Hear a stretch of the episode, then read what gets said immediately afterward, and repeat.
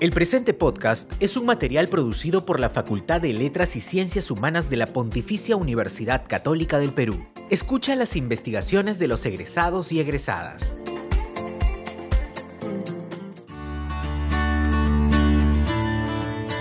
Hola, qué bueno que nos acompañas en este tercer episodio de Humanidades al Aire.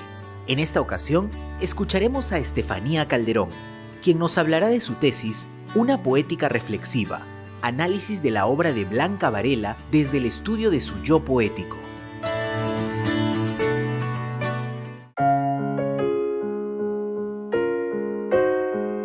Así, caídos para siempre, abrimos lentamente las piernas para contemplar esquiando el gran ojo de la vida, lo único realmente húmedo y misterioso de nuestra existencia, el gran pozo, el ascenso a la santidad el lugar de los hechos. El fragmento que acaban de escuchar proviene del poema Ejercicios Materiales y pertenece al libro del mismo nombre, quinto poemario de nuestra poeta Blanca Varela. Blanca Varela nació el 10 de agosto de 1926 en Perú, en el seno de una familia de escritores y artistas. Ella es considerada como una de las voces poéticas más importantes del género en América Latina y una de las autoras fundamentales de la generación del 50. Los rasgos principales de su obra son opuestos por un minimalismo que le permita expresar ideas que escarban en lo profundo y la concisión. Sus poemas son breves y están dotados de una intensidad sin igual. Entre sus obras más destacadas, además de la ya mencionada previamente, se encuentran Ese puerto existe, El libro de barro y Concierto animal. Yo soy Estefanía Calderón Guillón, licenciada en Lingüística y Literatura, Convención en Literatura Hispánica de la Pontificia Universidad Católica del Perú, y les hablaré de mi tesis, Una poética reflexiva, análisis de la obra de Blanca Varela desde el estudio de su yo poético. Mi investigación surgió por el deseo de brindar una lectura distinta al poemario El falso teclado, obra final de la poeta peruana Blanca Varela. Este no ha sido muy trabajado por la crítica, comúnmente ha sido tomado como epílogo del poemario que le antecede, titulado Concierto Animal. Otra motivación fue la de realizar un aporte más al estudio de obras de mujeres escritoras, en especial en el campo de la poesía peruana, un terreno ampliamente masculino.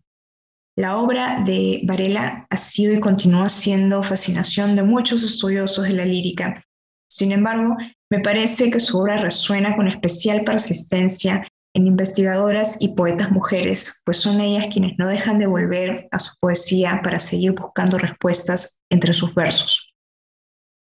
Las propuestas de interpretación son diversas. La poesía de Varela ha sido leída desde el surrealismo, el misticismo, el barroco, las artes plásticas, la filosofía, la religión, la ética, etc. Todas estas miradas inevitablemente caen en los mismos temas y obsesiones, puesto que la poesía de Varela es muy íntima y hermética.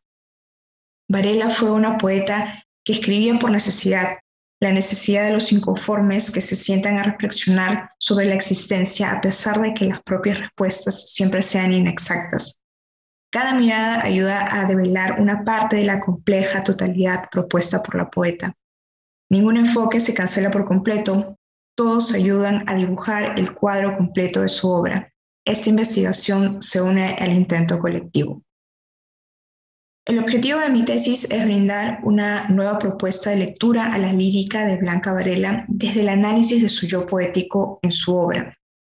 El yo poético, el sujeto textual que enuncia los poemas, es un constructo ya estudiado en la obra de la poeta. Sin embargo, no ha sido interpretado desde la autoficción, de esta forma yo planteo mi investigación que el yo poético bareliano es la autoficcionalización de la autora. Mi interpretación hace posible evaluar su poesía desde una perspectiva nueva que permite plantear respuestas distintas a las ya brindadas. El tema de la muerte aparece en todos los estudios realizados sobre la obra de la poeta. En mi tesis planteo que la particular forma de entender la muerte y el más allá es el resultado de una reflexión muy íntima, desde el centro de un discurso corporal de un yo poético femenino.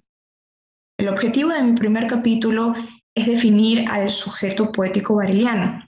Para ello, primero recurrí a una variedad de registros en los que Varela habla de su poesía y de su voz poética. Así determiné al yo poético como la autoficcionalización de la autora en la medida que ambos comparten las mismas obsesiones y buscan respuestas frente a dudas identitarias y existenciales.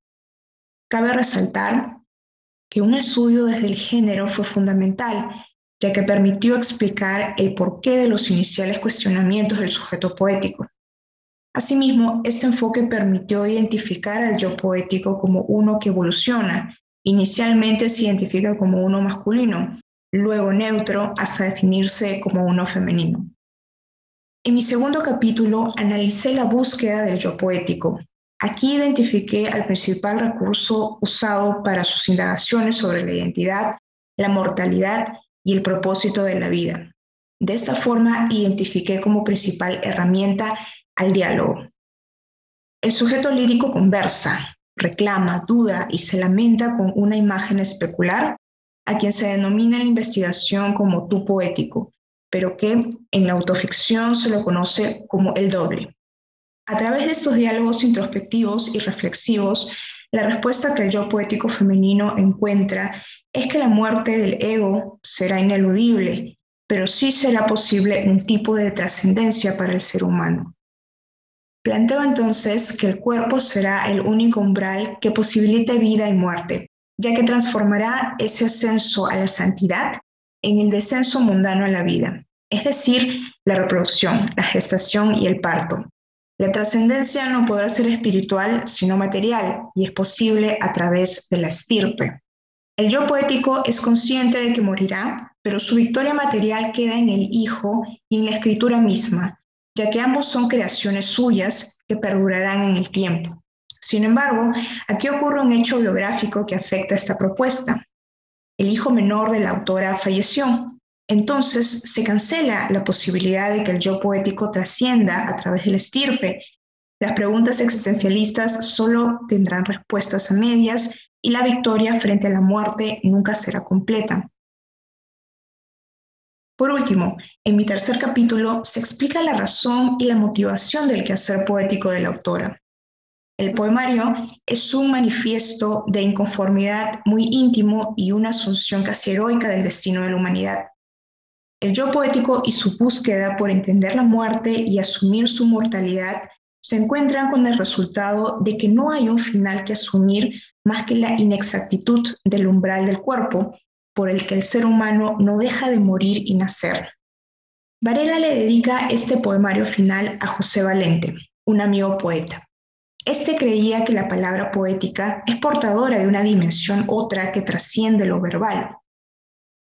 Si entendemos entonces que esto es compartido por Blanca Varela y su yo poético, podremos entender también por qué no se conforman con la realidad y persisten en su búsqueda. Así, la razón de la poética vareliana será la de persistir en la indagación a través de la escritura. Así, ambos auguran resultados inexactos y derrota, porque en palabras de la autora, para eso estamos, para morir sobre la mesa silenciosa que suena. La primera conclusión de mi investigación es que yo poético en la obra de Varela es uno muy complejo, ya que se encuentra en constante reelaboración.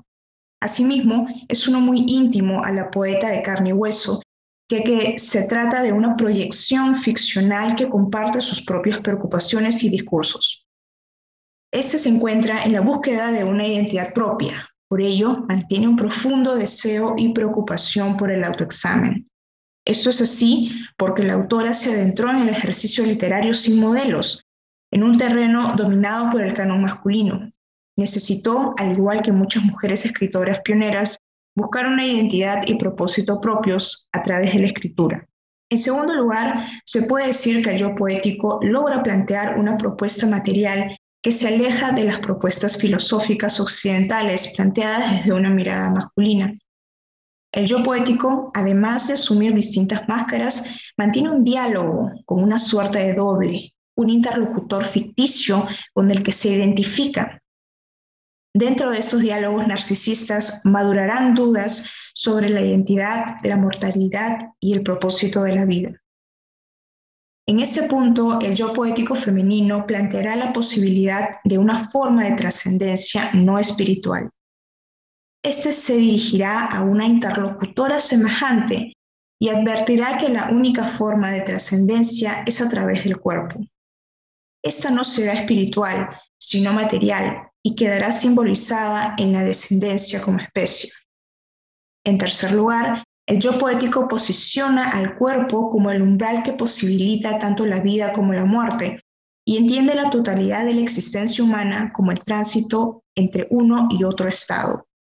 Al morir, la pérdida de la conciencia individual de la identidad será inevitable, ya que el ser humano solo podrá trascender y vencer a la muerte como especie, como conciencia colectiva. Este hecho quedará simbolizado en el alumbramiento, tanto del hijo como del poema. La empresa por intentar fijar la totalidad, entendida como ese misterioso e infinito movimiento entre vida y muerte, fracasa, al igual que la intención de eternizar una conciencia individual. El triunfo parcial se ve representado en la existencia del poema Hijo. Es gracias a esa pequeña victoria que se articula la razón poética de, Blanca Varela. Persistir en el incesante intento por fijar la totalidad inexacta a pesar de ya saberse derrotada. En conclusión general, se puede decir que leer la obra de Varela desde el estudio de su yo poético nos permite entender que la intimidad entre poeta y yo poético es ineludible, ya que ambos comparten la misma preocupación por definir una identidad y un propósito en el mundo. Su autoexamen madura en conjunto con la articulación de una identidad femenina que disuelve su individualidad para situarse en la colectividad de la especie humana. De esta forma, elabora una propuesta final sobre la totalidad de la existencia desde un punto de vista femenino. Por último, importa señalar que la maduración de su propuesta va de la mano con su maduración poética, ya que asumir la inexactitud de los resultados de su empresa significa también asumir los incesantes intentos de su quehacer poético. Y aquí otro que es más, es más, eh, digamos, más suave. Se llama media voz. No, es verdad, no, no, esta vez no estoy, estoy exagerando, es verdad, es más suave. La lentitud es belleza. Copio estas líneas ajenas. Respiro. Acepto la luz. Bajo el aire ralo de noviembre, bajo la hierba sin color, bajo el cielo cascado y gris, acepto el duelo y la fiesta. No he llegado, no llegaré jamás. En el centro de todo está el poema, intacto sol, ineludible noche. Sin volver la cabeza, merodeo su luz, su sombra. Animal de palabras, husmeo su esplendor, su huella, sus restos. Todo para decir que alguna vez estuve atenta, desarmada, sola, casi en la muerte, casi en el fuego.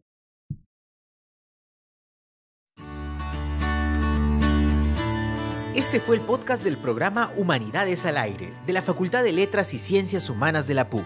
Gracias por tu atención. Te invitamos a escuchar los siguientes episodios y a seguirnos en nuestra web, blog, Facebook, Instagram, YouTube y Twitter.